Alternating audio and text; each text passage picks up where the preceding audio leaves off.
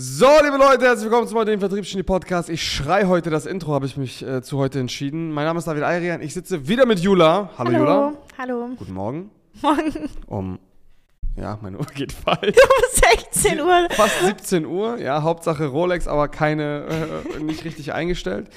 Bei mir ist auch übrigens Freitag heute schon. Ah, ja. toll. Ähm, Für die anderen heute ist Donnerstag. Die anderen heute ist Donnerstag für die normalen Menschen, für die komischen, ja, Freitag. Also, wir setzen unsere Trilogie jetzt fort mittlerweile. Ja, wir sind schon im dritten Teil des Fragt David Ayrian irgendwas über sein Leben und, und ich erzähle euch ein bisschen was über mein Leben. Und diese Folge wird vielleicht sogar etwas kürzer als die anderen beiden, aber wir haben die letzte Folge beendet mit einer ziemlich spannenden Frage. Und zwar, ich sag, weißt du, was lustig ist? Ich habe bisher bei jeder einzelnen Frage gesagt, ey, gute Frage. Das ist komplett verrückt eigentlich. Ähm, das mal so als Side-Fact.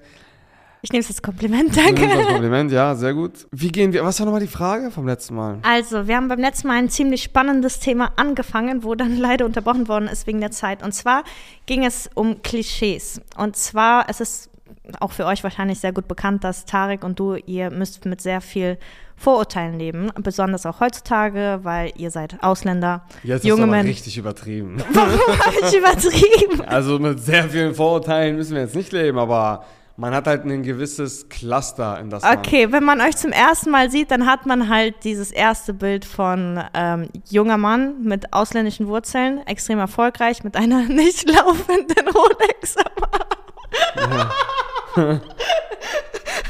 mit einer Rolex am Arm, einer G-Klasse und Markensachen und was weiß ich. Ähm, jetzt wäre meine Frage, jetzt als Mitarbeiter und als Leute, die man einfach, die ihr in eurem Umfeld habt, man weiß, was dahinter steckt, man weiß, dass ihr euch das aufgebaut habt, dass das alles eine extrem krasse Leistung ist. Aber die Leute, die das eben nicht wissen, die sehen eben nur das. Und jetzt ist meine Frage, wie geht ihr bzw. du mit diesen Gedankengängen dieser Menschen um? Was hältst du davon oder anders gefragt, verurteilst du auch diese Menschen so, wie sie dich verurteilen? Ja, ich verurteile die des Grauens. Also äh, für mich sind das Untermenschen, für mich ist das Schmutz. Äh, nein, Quatsch. Guck mal, wie gehe ich damit um? Relativ einfach, ich scheiß drauf. Aber nicht im Sinne von, ich ignoriere das. Das heißt, ich bin ein ganz großer Fan davon, die Dinge so zu nehmen, wie sie sind und damit bestmöglich umzugehen. Heißt, auf der einen Seite ist es mir wirklich absolut egal, ob sie mich mögen oder nicht mögen. Aber, und das ist jetzt wichtig, ich ignoriere ihre Resonanz nicht, weil Resonanzen zu ignorieren wäre absolut naiv. Wenn ich verstehen möchte, wie ich bei einer gewissen Zielgruppe oder bei, bei einer breiten Masse ankommen möchte, dann muss ich auch verstehen, wie sie mich rein natürlich wahrnehmen. Verstehst du, was ich meine? Das bedeutet konkret, wenn ich, äh, wenn, wenn ich eine Wahrnehmung, und das machen wir nun mal, ja, du musst, man muss es mal ganz klar äh, auf den Punkt bringen. Ich bin 25, Tarek ist auch 25 und du hast schon recht. Wir sind ja so in unserer Unternehmensgruppe mit unserer ganzen Beteiligung, mit allem drum und dran, irgendwo bei 80, 90, 100 Mitarbeitern, all over.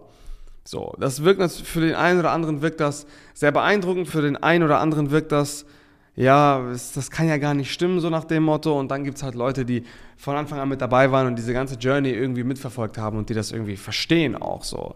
Äh, auf der anderen Seite gibt es eben auch Leute, also man muss mal realisieren, wir operieren ja nicht nur mit, mit Agenturen, sondern wir operieren über unsere Beteiligung auch mit sehr, sehr viel Mittelstand. Und ein Mittelstand hat natürlich eine andere Wahrnehmung mir gegenüber als, also ein mittelständischer Unternehmer hat natürlich eine andere Wahrnehmung mir gegenüber als ähm, ein mehr oder weniger jüngerer Agenturinhaber, der vielleicht auch erfolgreich ist und auch gutes Geld verdient, aber ist einfach ein anderer Typ Mensch. Was ich möchte oder was ich wissen möchte, ist, wie komme ich bei den verschiedenen Schichten und bei den verschiedenen Menschen an und wie kann ich dafür sorgen, dass meine Wahrnehmung so beeinflusst wird durchs Marketing, durch meine, durch meine Eloquenz und durch meine ähm, Kompetenz am Ende des Tages, dass ich meine Ziele und meine Interessen erreichen kann und durchsetzen kann.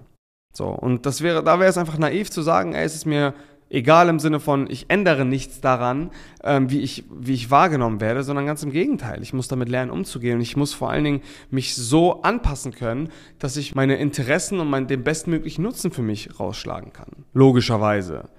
Wann hat es bei dir überhaupt angefangen, dass du wirklich gedacht hast, okay, ich muss jetzt was ändern, ich muss mich dem anpassen oder ich muss einen guten Eindruck bei Leuten hinterlassen? Oder wann war eher so die Situation, wo du dachtest, ey, jetzt ist es wirklich wichtig, wie ich rüberkomme? Naja, guck mal. Ich war mal, ich bin häufiger mal bei irgendwelchen mittelständischen Unternehmen äh, über unsere Partnerbetriebe oder Partnerunternehmen ähm, es ist relativ einfach. Da lasse ich halt meine Roségolduhr lieber zu Hause und trage eine Stahluhr. Das ist ein kleines Beispiel. Und dieses Ändern klingt so, klingt so abrupt. Ich ändere meinen Charakter nicht. Ich bleibe gleich im Innen. Nur, ich würde dann halt nicht sagen, irgendwie, was, was sage ich jetzt, Mann? Du weißt ja, wie das ist. Wir sind, ich bin mit einigen Kunden von SalesX sehr, sehr gut befreundet. Da fällt auch mal das ein oder andere Schimpfwort oder das ein oder andere, der ein oder andere Witz, der vielleicht ein bisschen unter die Gürtellinie geht. Weißt du, was ich meine? Also jetzt nicht übertrieben, aber so. Und das, das würde ich halt jetzt mit einem Reinhold von 70 äh, Industrie wahrscheinlich eher nicht machen. Oder zumindest nicht so schnell und nicht so früh. Weißt du? Also die Identifikationsgrundlage ist ja das, was wichtig ist. Und man zeigt einfach andere Parts von einem, die, je nachdem, mit wem man ist, das ist das, was ich sehr früh schon verstanden habe, vor allen Dingen auch während des Studiums schon, weil wir halt regelmäßig irgendwelche großen Unternehmer oder Unternehmen, Partner von McKinsey, KPMG und Co., also von Big Four Unternehmern und, und Partnern, da, da, da, mit denen gehst du einfach anders um und da zeigst du auch andere Dinge von dir. Da erzählst du ihm nicht, keine Ahnung, wie du jetzt gestern Abend äh, noch, weiß was auch immer, gezockt hast auf der PS5, sondern da redest halt über andere Dinge, wie über Erbschaft und keine Ahnung, Unternehmensnachfolge oder so. Also, ihr wisst, was ich meine. Meine Mutter hat immer gesagt, nee, mein Vater hat das gesagt. Er hat immer gesagt, das Wichtigste ist es eigentlich, mit jedem, oh, es gibt so ein armenisches Sprichwort, das kann man auf Deutsch leider nicht übersetzen, aber wortwörtlich übersetzt würde es bedeuten, du findest mit jedem sozusagen eine Welle, auf der du reiten kannst. Und das ist, das ist ein Motto von mir und das ist auch, hat auch bisher immer sehr gut funktioniert. Und das versuche ich einfach. Das Ding ist, guck mal, dieses, dieses Klischee, Ausländer, jung und wild, kann man relativ einfach überspielen, weil, guck mal, ich trage keine Gucci-Bags und auch keine Gucci-Mütze und ich fahre auch auf asozial keinen Lamborghini, Huracan oder Aventador. Ja, ähm, ah, das ist das. Da, da achte ich zum Beispiel extrem drauf, wenn ich so darüber nachdenke. Ich war früher ein riesiger Lambo-Fan, bis ich irgendwann äh, mir das Ding leisten konnte und dann realisiert habe, dass man Autos nicht kauft oder liest oder was auch immer, ähm, weil man die einfach geil findet, sondern vor allen Dingen, weil sie einen gewissen Status vermitteln. So, und ehrlicherweise finde ich, aus meiner Perspektive, ist ein Lambo nicht ein Urus, aber eher so diese Sportmodelle, ähm, sind sehr, sehr verrufen, finde ich, weil ganz, ganz viele merkwürdige Menschen, die in Hamburg fahren. Den habe ich mir dann zum Beispiel nicht geholt, wo ich das Auto geil finde.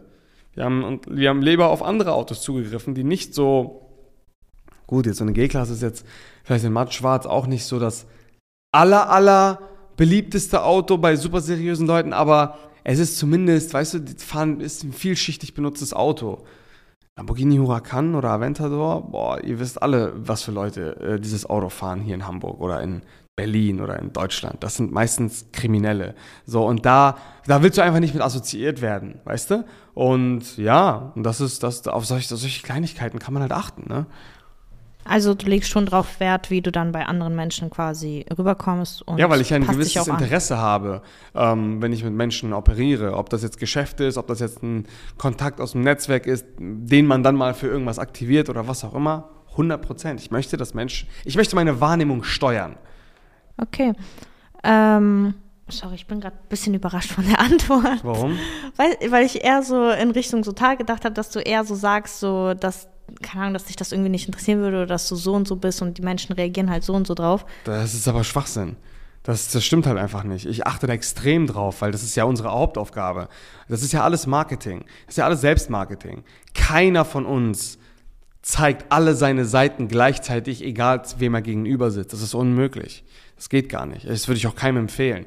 Auch wenn, wenn, wenn da jetzt ein, weiß ich nicht, wer auch immer sitzt und sagt, ja, nee, mir ist egal, was Leute, mir ist auch egal, was Leute über mich denken. Aber ich habe ein Interesse. Ich zeige immer eine andere Facette von mir, je nachdem, mit wem ich sitze. Weißt du, mit meiner Tochter äh, kann ich auch ein richtiger Affe sein. Aber das mache ich nicht, wenn ich mit Reinhold am Tisch sitze. Verstehst du? Deswegen ja. äh, ist das meine Antwort darauf. Okay, das ist eine äh, sehr interessante Antwort. Gibt es heutzutage bei dir immer noch Situationen, wo dir auffällt, dass Menschen anders mit dir umgehen, je nachdem, wie du quasi auftrittst? Das heißt, wenn du mal in den Supermarkt gehst, irgendwie mit Jogginghose oder deine Rolex nicht anhast, merkst du dann, dass die Menschen, die normalerweise, sage ich mal, anders oder freundlicher zu dir wären, dass die auf einmal unfreundlicher sind?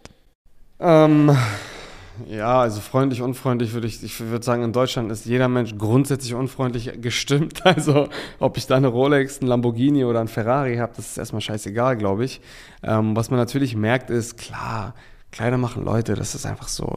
Wenn du mit dem Anzug irgendwo bist, dann bist du halt ein qualifizierterer Kunde, egal wo du bist, ob im Supermarkt, Restaurant oder wo auch immer, im Vergleich zu einer Jogginghose. Ich sag dir ganz ehrlich, ähm, ja, doch, ich trage heutzutage ab und zu mal eine entspanntere Hose oder ein entspanntere Outfit, zu 100 Prozent. Das lasse ich mir auch nicht nehmen, aber an Orten, wo mich keiner sieht. Also da bin ich wirklich dann entweder zu Hause oder an irgendwelchen Safe Places, die ich jetzt auch nicht verraten werde, weil ich da meistens im sehr engen Umfeld bin. Und ja, klar, mache ich, aber also wenn ich jetzt in den Supermarkt wie so ein absoluter Asi reinlaufen würde, klar kriegt man auch ein paar andere Blicke so, aber das habe ich wirklich lange nicht mehr gemacht. Hast du vielleicht eine Beispielsituation für mich, wo du dachtest so, boah, wow, das macht ja echt viel aus oder so, wo du das so richtig gemerkt hast, wo auf einmal so eine Reaktion von jemandem kam, wo du so sagtest, Ganz prägnant finde ich das bei so Juwelieren oder so, so, so Wempe oder sowas, weißt du? Also da ist es äh, häufig so, dass, dass man, wenn man da so mehr oder weniger normal reingeht, ähm, im Vergleich zu, du trägst Uhr, Ring, Schmuck, Anzug und so weiter, schöne Frisur, was auch immer, dann, äh, da, das sind Welten. Das, sind, das ist ein Riesen. Aber das finde ich auch logisch, weißt du? Ich würde das wahrscheinlich genauso machen. Ich wollte gerade fragen, fällt es bei dir, dir, bei dir selbst auch auf, dass du vielleicht Menschen eben direkt danach irgendwie beurteilst, aber unterbewusst, ohne dass du es so wirklich wahrnimmst, sondern so denkst so, ey, der ist broke, ey, der hat Geld oder ey, der hat Potenzial oder eben nicht? Also ich glaube, jeder Mensch qualifiziert in seinem Kopf, ob jetzt in Bezug auf Geld oder was auch immer, Menschen grundsätzlich sofort. das ist ein unterbewusster Prozess, da kannst du gar nichts gegen machen. Äh, wir, wir sammeln jetzt hier im Consulting, in der Unternehmensberatung, sammeln wir ja unglaublich viel Erfahrung mit Menschen. Und da hast du irgendwann einfach auch einen Filter, wo du nach gewissen Kriterien einfach schaust. Ist einfach so. So, äh, wenn Tarek jetzt hier sitzen würde, würde er sagen, ich nehme keinen Menschen ernst, der eine Kellneruhr trägt, wie eine Datejust. so, das würde er jetzt sagen. Ich sage an der Stelle, ähm, wenn es rein ums Beurteilen geht, gibt es einfach gewisse Merkmale, die etwas über Menschen aussagen, 100 Prozent. Was sind deiner Meinung nach die Merkmale? Guck mal, ich gebe dir ein lustiges Beispiel. Das mit der Datejust, da ist ja wirklich viel Wahrheit auch dran. Jeder in diesem Online-Marketing-Bereich, der ansatzweise 20.000 Euro im Monat Umsatz macht, Umsatz, äh, der kauft sich halt so eine Uhr. Warum kauft er sich so eine Uhr? Weil er hohen Wert auf sowas legt. Warum legt er hohen Wert auf sowas? Weil es halt irgendwo einen gewissen Status vermitteln soll. So, soll, darauf liegt der Fokus. Mhm. Äh, wenn du Uhrenfan bist, und eine Uhr kaufst und damit offens und sie trägst und offensichtlich so ein bisschen damit versuchst zu flexen, ist es aber eine Datejust, dann äh, ja, willst du halt mehr als das, was du bist. Weißt du, was ich meine? Du versuchst einfach ein größerer Baller zu sein, als du eigentlich bist, unnötigerweise. So, weißt du, jeder hat sich mal die erste Uhr gekauft, die vielleicht auch ein bisschen günstiger war. War völlig in Ordnung, aber es gibt halt in diesem Online-Marketing-Space, über, übertreiben Leute halt ihre Rolle. Jeder trägt mittlerweile eine Datejust, weil jeder, der irgendwie ansatzweise 10.000 Euro übrig hat, kauft sich diese Uhr. So, und deswegen vermittelt eine Datejust halt nicht mehr so diesen Status, den eine Datejust früher vielleicht vermittelt hat, weißt du, wo noch nicht so viele Leute mit so einem Ding äh, an, am Handgelenk rumgelaufen sind. Und ähm, was war die Frage nochmal? Äh, was die Merkmale sind Sowas halt zum Beispiel, ja, sowas oder weißt du, was ich auch absolut rotz finde, sind so diese ganzen Designer-Gürtel, weißt du, das ist so das Einstiegsprodukt bei Louis Vuitton und Louis Vuitton, das kann ich auch nicht mehr ernst nehmen. Gucci-Schuhe oder was auch immer. Ich finde es völlig in Ordnung, das zu tragen, nur was, es ist halt so, Stil kann man sich einfach nicht kaufen, weißt du. Die laufen dann halt mit irgendwelchen Schals und sonst irgendwas rum. Nein, lieber etwas zurückhaltender anziehen, etwas eleganter und seriöser und das würde viel mehr ausmachen, als sich so einzukleiden und einzuparfümieren mit ganz vielen Trendprodukten und äh, auszusehen wie der größte Lackaffe, weißt du, weil das Ding ist, Wohlstand und, und, und Status braucht auch Zeit. Ja, weißt du, das funktioniert nicht schnell. Und man sieht diesen ganzen Leuten, die jetzt so gerade angefangen haben, ein bisschen Kohle zu verdienen, sieht man einfach an, dass das halt gerade erst angefangen hat. Also die versuchen halt einfach, ja, Du weißt, was ich meine. Äh, was würdest du sagen, woran erkennt man denn Leute, die schon wirklich langfristig Erfolg haben? Du siehst das ja, aber woran? Man spürt das, man spürt es auf der einen Seite, auf der anderen Seite merkt man auch, dass die nicht auf Krampf versuchen, dir ihren Wohlstand oder ihren Reichtum so ein bisschen unter die Nase zu reiben. Es kommt aber auch ganz stark darauf an, wo du bist. Ne? In Monaco zum Beispiel, Da laufen auch Leute random mit ganz viel Luxusklamotten durch die Gegend und mit fetten Klunkern und fetten Autos. Das Ding ist halt, in Monaco macht es halt jeder oder die meisten. Und dementsprechend, ähm, äh, wobei da gibt es auch super viele Anzugträger und super legere Menschen. Nur in Monaco kommt es natürlich noch mal ein bisschen anders rüber, als wenn du halt in Hamburg, wo halt, das ist wieder das Thema Klischee, wenn du halt irgendwo bist, wo eine breite Masse Mensch gewisse Merkmale hat, wie Gucci Bags, Gucci Cappies und was auch immer, dann wirst du halt automatisch damit assoziiert und da muss man halt einfach drauf achten. Du musst halt darauf achten, wo du bist, äh, was du vermitteln möchtest und in welcher Art Mensch du konversierst und dich dann dementsprechend quasi an den Statussymbolen bedienen. Und ja, findest du, dass man große Kompetenz auch ohne materiellen Status, sage ich mal, beweisen kannst? Hm, natürlich, klar, das geht schon. Es kommt halt, wie gesagt, darauf an, mit wem du arbeitest. Bei einigen mittelständischen Unternehmen, da bin ich halt ohne irgendwie so Hardcore, also auch ohne fettes Auto oder was auch immer auf dem Hof. Würdest du sagen, da spielt die Ausstrahlung Körpersprache eine sehr große Rolle? Natürlich, Erfahrung kannst du dir nicht kaufen, das geht nicht. Du musst Erfahrung machen. Und Substanz, sage ich immer, guck mal, eine prozentuale Verteilung bei Kommunikation ist wie folgt. Ich glaube, 7% sind die Worte, die du sagst, 15% sind die Stimme und der Rest ist Rhetorik, also Mimik, Gestik und Co. Das bedeutet, du und ich, wir könnten beide über ein und dasselbe Thema sprechen, aber Menschen würden spüren und merken, wer von uns beiden in dem Thema wirklich gut ist und wer von uns beiden das Thema auswendig gelernt hat.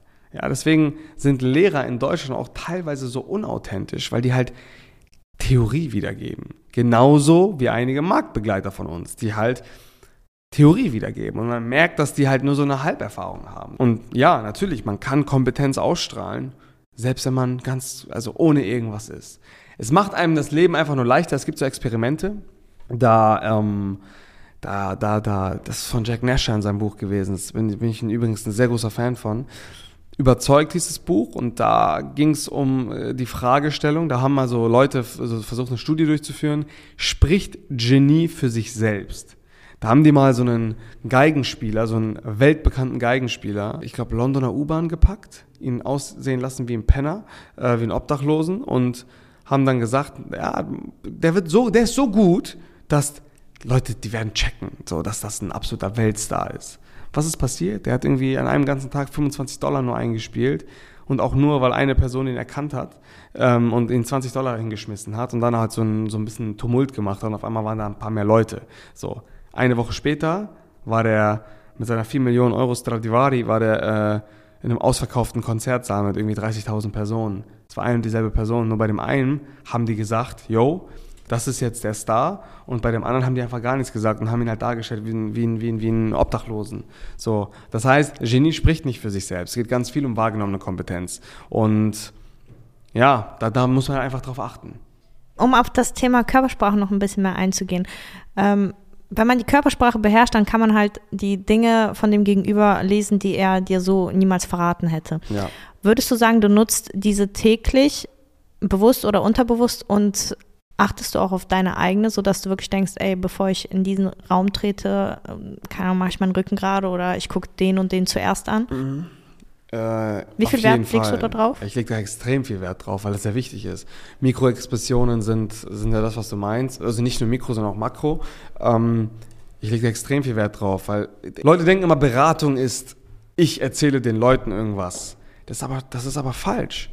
Beratung ist viel Analyse und auch Analyse von Ressourcen. Ich muss gucken, natürlich, wenn ich jemandem beim Vertrieb helfen will oder in Vertriebstipps, Marketinganalyse, was auch immer, hm, Marketingkonzepte bauen möchte und so weiter und so fort, dann kann ich das nicht pauschal, sondern es ist immer individuell. So. Und um diese Individualität zu gewährleisten, um wirklich maßgeschneiderte Lösungen anzubieten, muss ich in Windeseile sehr genau und detailgetreu ähm, einfach Menschen lesen und Komplexe verstehen und verstehen, was sie vermitteln, was sie nicht vermitteln und Dynamiken erkennen. Und natürlich ist das ein, ein ganz großer, großer Teil meiner Aufgabe, genau das auch zu machen. Deswegen muss ich es auch beherrschen und mich auch stetig darin fortentwickeln. Hast du dadurch vielleicht mal eine Situation gemerkt, wo du gesehen hast, ey, der lügt mich gerade an oder der Klar, in Bewerbungsgesprächen, ey, das Bewerbungsgespräch ist das beste Vehikel dafür. Ich habe ja manchmal immer jemanden sitzen gehabt, der hat mir erzählt, gut, da könnte man jetzt auch so drauf eingehen, anhand der Worte. Der hat mir erzählt, dass er fucking Kryptomillionär ist und äh, deswegen Arbeit nur aus Leidenschaft macht. So. Und da habe ich angeguckt, ich meinte, halt deine Fresse, was laberst du? So, du Hast du das gesagt in dem Gespräch? Nein, grundsätzlich kann ich den Leuten ja am Anfang immer glauben. Ja. Beziehungsweise ich tue immer so, als würde ich ihnen glauben und dann führe ich sie immer hinters Licht, wenn, indem ich ihnen noch mehr Fragen stelle und da total interessiert bin und dann äh, anfange, Widersprüche quasi in ihren, in ihren Aussagen zusammenzusetzen. Und dann, äh, und das war bei dem Fall so. Und das hat man auch an seiner gesamten Mimik gelernt, gesehen. Warum denkst du, gibt es Lügendetektoren? Man, es gibt Lügendetektoren, die teilweise wirklich funktionieren. Warum? Weil wir Menschen, es gibt selten Menschen, die wirklich mit jeder Faser ihres Körpers komplett lügen können ohne dass man das wirklich sieht. Es gibt wirklich sehr wenige Menschen, die das können. Ohne Spaß. Man sieht es immer irgendwo. Auf eine gewisse Art und Weise. Wirklich. Gibt es bei dir oft Situationen, wo du erstmal gucken musst, ob diese Person ehrlich zu dir ist? Also, also ich gehe pauschal davon aus, dass ich äh, sämtliche Aussagen validieren muss, bevor ich sie glaube. Oh, das ist überraschend. Das ist die Wahrheit. Weil spätestens, wenn du das machst, wirst du merken, dass Menschen wirklich viel Scheiße erzählen. Wie reagierst du denn dann drauf, wenn du merkst, keine Ahnung, ein Mensch lügt dich ständig an oder? Ganz nüchtern. Ich, wie gesagt, glaub mir, richtig viele Menschen labern richtig viel Scheiße und das teilweise auch wirklich unbewusst. Aber warum? Das ist einfach so. Das ist einfach das Naturell des Menschen. Hast du dich schon daran gewöhnt, dass man einfach, dass es einfach Menschen gibt, die Scheiße labern? Ja, Oh. Ehrlicherweise schon. Und das ist auch gar nicht wertend gemeint, sondern das ist einfach so. Das ist einfach ein Umstand, mit dem muss man umgehen. Kein Mensch ist 100 Prozent komplett 1000 Milliarden Prozent ehrlich mit dir. Bist du das? Würdest du wirklich sagen, du sagst immer die absolute Wahrheit? Oder manchmal verschönerst du manchmal Dinge, manchmal ähm, stellst du sie ein bisschen anders dar, guck mal, das ist Klassiker nee. ist, wenn, ich, wenn man Geschichten erzählt. Ja. So, wenn man, wenn man, wenn man irgendwelche Stories erzählt, dann ist da immer eine gewisse Wertung dabei. Also, was ich damit sagen möchte, es gibt nicht die absolute Wahrheit. Wir, wir Menschen können objektive Realität nicht fassen. Wir fassen immer subjektive Realität. Und dieses Subjektive ist das Wichtige, was du verstehen musst, weil es immer eine gewisse Position darstellt, ja, aus, der, aus der ein Mensch erzählt. Weißt du, es gibt manchmal Menschen, das erkenne ich richtig häufig. Es gibt manchmal Menschen, die erzählen über ihre Geschäftspartner irgendwas, was vermeintlich Positives, aber über ihre Stimmfarbe und über die Art und Weise, aus welcher Perspektive sie das erzählen, assoziieren sie, dass sie eigentlich in, in einem gewissen Konflikt mit ihren Partnern sind und nicht so super gut über sie denken eigentlich, weißt du? Das habe ich so oft. Das ist krank. Und dann frage ich sie, ja, kann es das sein, dass du Stress mit deinem Geschäftspartner hast? Woher weißt du das? Ja, genau aus dem Grund, weil du da die Geschichte so erzählst, dass man davon ausgeht. Hast du da vielleicht, äh, ich sag mal, drei bis fünf Merkmale, woran man erkennt, dass ein Mensch lügt? Oder dass er gerade nicht die Wahrheit erzählt? Ja, guck mal, ich gebe dir ein Beispiel. Bei Menschen, wo du das so ein bisschen vermutest, erzähl ihnen mal, was richtig Schlechtes, was dir widerfahren ist. Und guck, wie sie, wie, nicht was sie sagen, sondern wie sie das sagen. Du wirst merken, bei Menschen, die sich nicht vom Herzen für dich freuen, die werden, während sie sagen, oh nein, Jula, du Arme, werden sie sich freuen. Sie werden die Mimik, Gestik und die Stimme der Freude haben. Und wir werden es versuchen zu unterdrücken. Sie werden es aber nicht schaffen ob es die Augen sind, ob es die, was auch immer es ist. Ohne Spaß. Ich habe diesen Test schon so häufig gemacht und es ist jedes Mal klar Hast gegangen. du bewusst extra dann klar, eine Geschichte rausgeholt? ich habe es probiert. Ja, ich habe es probiert, um zu gucken, wie diese Menschen reagieren. Und glaub mir, das ist traurig, aber einfach die Realität. Und ich bin ja jetzt auch nicht, also man sollte sich nicht dafür, darüber abfacken. Es ist menschliches Verhalten am Ende des Tages. Nur es hilft einem einfach zur, zur, zur besseren Einschätzung. Okay, sehr interessant. Um mehr in dieses Thema, ich sag mal, moralische Grenzen einzugehen, mhm. eine weitere Frage. Wo fängt bei dir Verrat an? Verrat? Ja. Pff, Alter, keine Ahnung. Also Verrat, äh, Verrat äh, in welchem Sinne, dass mich jemand verraten Dass hat, du dich was? wirklich verraten fühlst. Naja, es ist, ist eigentlich sehr einfach, indem jemand einfach sein Wort bricht. Ob es auch Muss man dir vorher ein Wort ist. gegeben haben dafür? Ja, schon. Also wir, man braucht schon einen gewissen Wertekodex vorher. Der kann aber auch unausgesprochen sein manchmal. Aber wenn er unausgesprochen ist, dann, dann ist die Grauzone größer. Aber wenn man einen ausgesprochenen Wertekodex miteinander hat und dann jemand aktiv oder passiv es zulässt, dass dieser Kodex gebrochen wird. Was mich sehr interessiert, sind deine, und ich glaube auch viele andere, sind deine Reaktionen darauf. Wie reagierst du in Situationen, wo du merkst. Mord und Totschlag. Ja, aber wie, Wie ich, reagierst, worauf will ich auf worauf wie, wie reagierst du auf Situationen emotional oder eben nicht emotional, wenn du merkst, jemand hat dich verraten? Bist du ein Mensch, der dann eher, keine Ahnung, ausrastet oder bist du eher einer, der ruhig bleibt?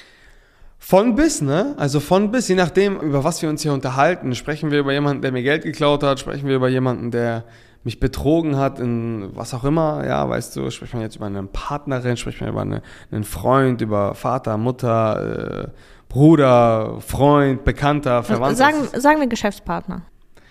Geschäftspartner. Bei mich wäre jetzt Tarek als Beispiel. Oder sagen wir mal, mich hat irgendjemand mal, irgendwann mal einen Geschäftspartner abgefuckt. Ja, also früher habe ich da wahrscheinlich ein bisschen härter darauf reagiert und bin dann sauer geworden, emotional geworden und, und wollte das eskalieren lassen.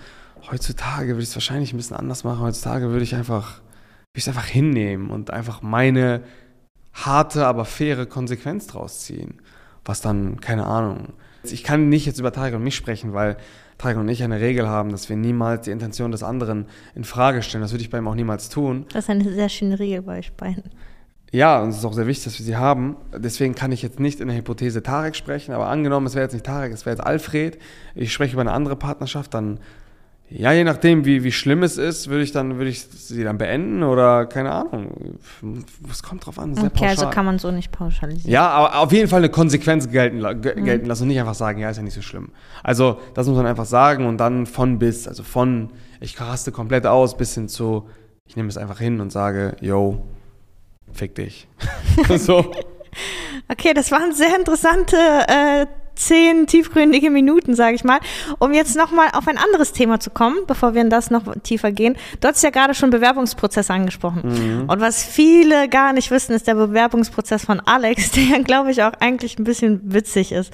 Kannst du einmal diese Story erzählen, damit auch unsere Podcast-Zuhörer Bescheid wissen, wie das eigentlich abgelaufen ist damals? Ja, natürlich kann ich das machen. Ähm, ja, ich hatte versprochen, ich erzähle euch, wie der Bewerbungsprozess von Alex war und äh, dafür vielleicht nochmal zur Grundphilosophie. Also ich bin ein großer Fan davon, Menschen wichtige Entscheidungen in ihrem Leben schwer zu machen, weil das, was du sehr schwer bekommst, schätzt du auch viel mehr wert. Ja, wenn du lange für deinen Partner kämpfen musstest, weil, was, warum auch immer, ja, du, ja, weiß ich nicht, du musst dich erstmal überzeugen und du musst noch dies und jenes machen, dann wirst du viel eher in dieser Beziehung bleiben, als wenn du ihn heute angesprochen hast und heute mit ihm zusammengekommen bist und morgen zusammengezogen bist und übermorgen geheiratet hast.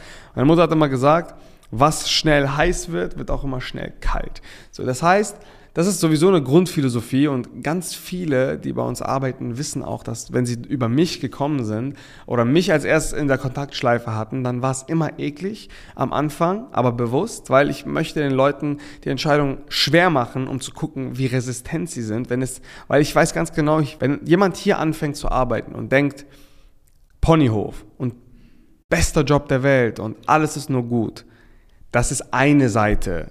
Eine andere Seite ist harte Arbeit, Blut, Schweiß, Tränen und Arsch geben. So, und das ist halt einfach, da, da musst du einfach, du musst einfach dir den Arsch aufreißen und zwar auf einem ganz, ganz anderen Niveau, um hier wirklich Fuß zu fassen. Wir haben ein Team voller A-Player und nicht, ich, ich, ich möchte auch nicht Leute, die hier das einfach nur als Job sehen, sondern ich möchte nur Menschen hier haben, die das als Lebensaufgabe sehen, hier zu arbeiten. Und dann werden sie auch zu den Top 1% gehören. So. Der Bewerbungsprozess mit Alex war besonders, weil der ist auch schon ein paar Jahre her. Mm, Ja, Alex hat, ist ja mein Cousin, haben wir ja schon äh, sehr ausführlich darüber gesprochen und das ging, hat halt so angefangen, ich, ja, wir haben halt Sales gemacht und Alex hat immer mal wieder so mitbekommen, was wir so machen, wie wir das machen und so weiter und so fort und hat dann, ich glaube, ja, drei, ich glaube, es waren schon insgesamt waren es, glaube ich, so sechs Monate oder können auch vier gewesen sein, fünf gewesen sein, ich weiß nicht genau, aber auf jeden Fall eine sehr, sehr, sehr, sehr lange Zeit, mich immer wieder Interesse halber oder mit einer gewissen Intention äh, gefragt, ob er denn bei uns arbeiten kann. Ja, warum kann ich bei euch arbeiten? Und meine Antwort war damals nicht, weil ich es mir nur schwer machen wollte, sondern weil ich es auch nicht wollte. Äh, weil aus, aus den genannten Gründen, damals war die Firma noch sehr frisch. Wie alt war Alex da? Ich glaube, ist jetzt, jetzt ist er 22, ich glaube, er war so irgendwas zwischen 18 und 19. Er war so gerade Abi-Zeit. Es ja. Nee, es war so, er hat so gerade sein Fachabi, glaube ich, gemacht. Ich wollte ihn einfach nicht haben, weil die Firma war noch sehr frisch und damals war ich noch so drauf, ich habe gesagt, nee, Familie jetzt ins Business, nein, sondern erst wenn, dann irgendwann später. Da so. hattest du auch über das richtige Timing Genau, gesprochen. da war das Timing für mich sehr entscheidend, weil es sehr risikoreich ist, zu einem sehr frühen Stadium, wo alles noch hoch emotional ist, ob man es jetzt schafft, ob man es jetzt nicht schafft und so weiter und so fort. Und das weißt du ja auch als junger Gründer einfach noch nicht. Ähm, ihn reinzulassen, das war mir ein zu hohes Risiko und generell, da hatte ich auch einfach keinen Bock drauf, sage ich dir ganz ehrlich, weil es war mir zu wild einfach. So, und dann ähm, ja, ging das halt wirklich drei, vier, fünf Monate so dass ich permanent jede Woche irgendwelche Anrufe und Nachrichten bekommen habe. Teilweise auch so Köder-Nachrichten. Was so, heißt wir erstmal treffen, Pfeife rauchen, und dann sitzt man da und dann geht's wieder nur darum, weißt du? Also, es ist halt so. Als war Alex schon damals schon so. ja, das ist, das ist wirklich, das ist wirklich eine Kerneigenschaft auch schon damals gewesen. Also vielleicht mache ich auch mal einen Podcast mit ihm zusammen, wo ich mal genau darüber spreche, warum er mich so gefickt hat. so, ähm, ja, der hat mich dann halt äh, gelockt und angerufen und Nachricht und irgendwann habe ich halt wirklich auch äh, wirklich, also gezielt den Kontakt geblockt, also Distanz aufgebaut, weil mich das halt so gestört hat irgendwann. Eines guten Tages, daran kann ich mich noch, sehr gut erinnern, ruft er mich an und sagt, yo, äh, ich bin gerade um, die- um, um die Ecke. Äh, damals habe ich noch sehr leidenschaftlich geraucht und Rauchen war damals für mich so, also Zigarettenrauchen war nicht Grasrauchen. Daran hat jetzt auch keiner Zigaretten, gedacht. Zigarettenrauchen, ja, aber ich habe dran gedacht, deswegen. äh, Zigarettenrauchen war für mich damals voll die Entspannungsminute, weißt du, und ich habe das immer sehr gerne mit so Leuten gemacht und dabei geredet und so. Das war, also Raucherpause war für mich das Geilste damals. Dann hat er gesagt, ja, und das wusste er. Und dann hat er gesagt, yo, ich komm vorbei, lass mal eine dögen, so, weißt du? Ich sage, ja klar, äh, können wir machen, so, ne, komm vorbei. Ja, ich komme kurz runter. Ja, damals hatten wir noch unser altes Gammelbüro in, in Glinde im Industriegebiet. Ähm, liebe Grüße übrigens an den scheiß Vermieter von damals. äh, richtig ekliger Typ bist du. Dann hat er mir gesagt, äh, yo, ich komme vorbei. Ist er vorbeigekommen? Ich sage, ich klar, ich komme runter. Dann komme ich runter, ich sage, ja, was geht ab und so. Wir haben uns lange nicht mehr gesehen. Äh, wie geht's dir? Wie läuft's? Und der dritte Satz war, ah, Bro, ich muss dir was beichten. Ich sage, ja, was denn? Was hast du schon wieder für eine Scheiße gebaut? Ähm, ich bin nur gekommen, weil ich bei euch arbeiten will. Und ich so, jetzt dein Ernst? Ich bin gerade runtergekommen, fucking, um zu rauchen und um äh, kurz mal mit 10 Minuten den Kopf auszuschalten. Zwischen den ganzen Terminen und, und so weiter und so fort, weil ich völlig in Hektik. Äh, damals ich, waren wir, wie viele Leute waren wir? Wir waren drei, vier Leute und haben, ich, ich habe alle Kunden betreut damals und so weiter und das, das ging einfach nicht. Ja. Er sagt, ja, sorry, aber ich, ich, ich will bei euch arbeiten. ja, und dann, weißt du, das ist so, da, da merkt man wirklich, dass sich ähm, Beharrlichkeit wirklich irgendwann auszahlt und das Timing auch eine ganz große Rolle spielt, auch dabei. Für alle Leute, die, die rumheulen, weil sie bei der Kaltakquise oder bei der Akquise generell, dass die Leute äh, pauschal erstmal sagen, hau ab, lass mich in Ruhe. Guck mal, der hat das so lange durchgezogen und in dem Moment bin ich einfach schwach gewesen. In dem Moment war ich einfach so, weißt du was, Alex? Vom ersten Nein. Ich, ich möchte das einfach nicht aus Prinzip. Du kannst jetzt hochgehen, ich kann Tarek kurz Bescheid sagen. Äh, Wenn Tarek dir das Go gibt, dann will ich, dass er diese Entscheidung trifft ähm, und, und, und nicht ich. So, weil du bist meine Familie, ich will nicht, dass irgendjemand denkt, dass, du, dass ich dich jetzt privilegiert hier reinbringen möchte. Äh, Von mir ist es einfach ein Nein. Wenn Tarek aber Ja sagt, dann kannst du eine Chance, kriegst du eine Chance. Er sagt so, echt? Ich sag ja. Habe ich kurz Tarek angerufen, ich sag, brauchst du kurz Zeit? Er sagt ja. Ich sag, alles klar. Das ist mein Cousin, der, ähm, ich möchte das nicht, das willst du von vornherein sagen. Äh, einfach weil er mein Cousin ist, einfach aus Prinzip, ja. Es hat gar nicht, weil ich ihn irgendwie blöd, hässlich oder was auch immer finde, sondern ich möchte einfach nicht. Äh, Wenn du aber sagst, Bro, ich, das, ich denke, das macht Sinn, dann äh, können wir mal eine Probewoche machen. Äh, Passt, dir, passt das für dich oder, oder soll ich einfach sagen, dass er jetzt nach Hause gehen soll? Äh, nee, nee, komm, ich habe jetzt gerade Zeit, komm, let's go. Ja, da ist er hoch. Habe das Gespräch geführt mit Tarek. Normales Bewerbungsgespräch? Das war halt so spontan, Mann. Der hatte eine Mhm. Cappy auf, sah noch ganz anders aus wie früher. Also wirklich, Alex sah früher Lachflash aus. Und- also wir alle sahen früher komisch aus, auch Ralf und alle möglichen Leute, Tarek, ich, wir sahen früher wirklich, also wirklich vor drei Jahren, Digga, das war krank, wie wir aussahen. Wirklich sehr unseriös. Und äh, ja, und dann ist er hoch, ist nach 20 Minuten runter. Dann meinte ich, alles klar, er sagt so, ja, Tarek meinte, ich kann, ich kann kommen. Ich sag, Digga, wie jetzt? Und er sagte, ja, Tarek meinte, ich kann kommen. Ich sag, alles klar, äh, fahr nach Hause, ich, ich schreib dir. Dann habe ich ihn auch nochmal zwei Wochen lang nicht geschrieben, obwohl Tarek von, am ersten Tag gesagt hat, mich hochgegangen, ich meinte, Bro, und was denkst du? Er sagt, ja, irgendwie hat er so ein er hat diesen Blick, sagt er, dieses Feuer in den Augen. Ich sag, Das hat Tarek gesagt? ja, ja, echt, das war sein erster Satz. Ich sag so, echt? so, fandest du wirklich? Ich wollte ihm das so ausreden irgendwie. Er sagt so, echt, denkst du, ich sag so, wirklich, denkst du, Bro? Er sagt, ja, ja, der hat irgendwie diesen besessenen Blick, der hat mich nicht aufgehört anzugucken, wie so ein Psychopath.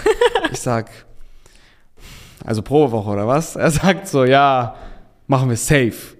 Ich sag, gut, Bro, wenn du das sagst, ich vertraue dir, Digga. Du, du, ich habe gesagt, ich bin dagegen, aber du bist dafür. Krass, dass Tarek das schon damals bei ihm gesehen. Ja, der hat es gesehen. Aber ich, ich, guck mal, ich war, A, war ich blind dafür, weil es mein Cousin ist. Weißt du, ich kenne den seit, seitdem er scheißen kann so.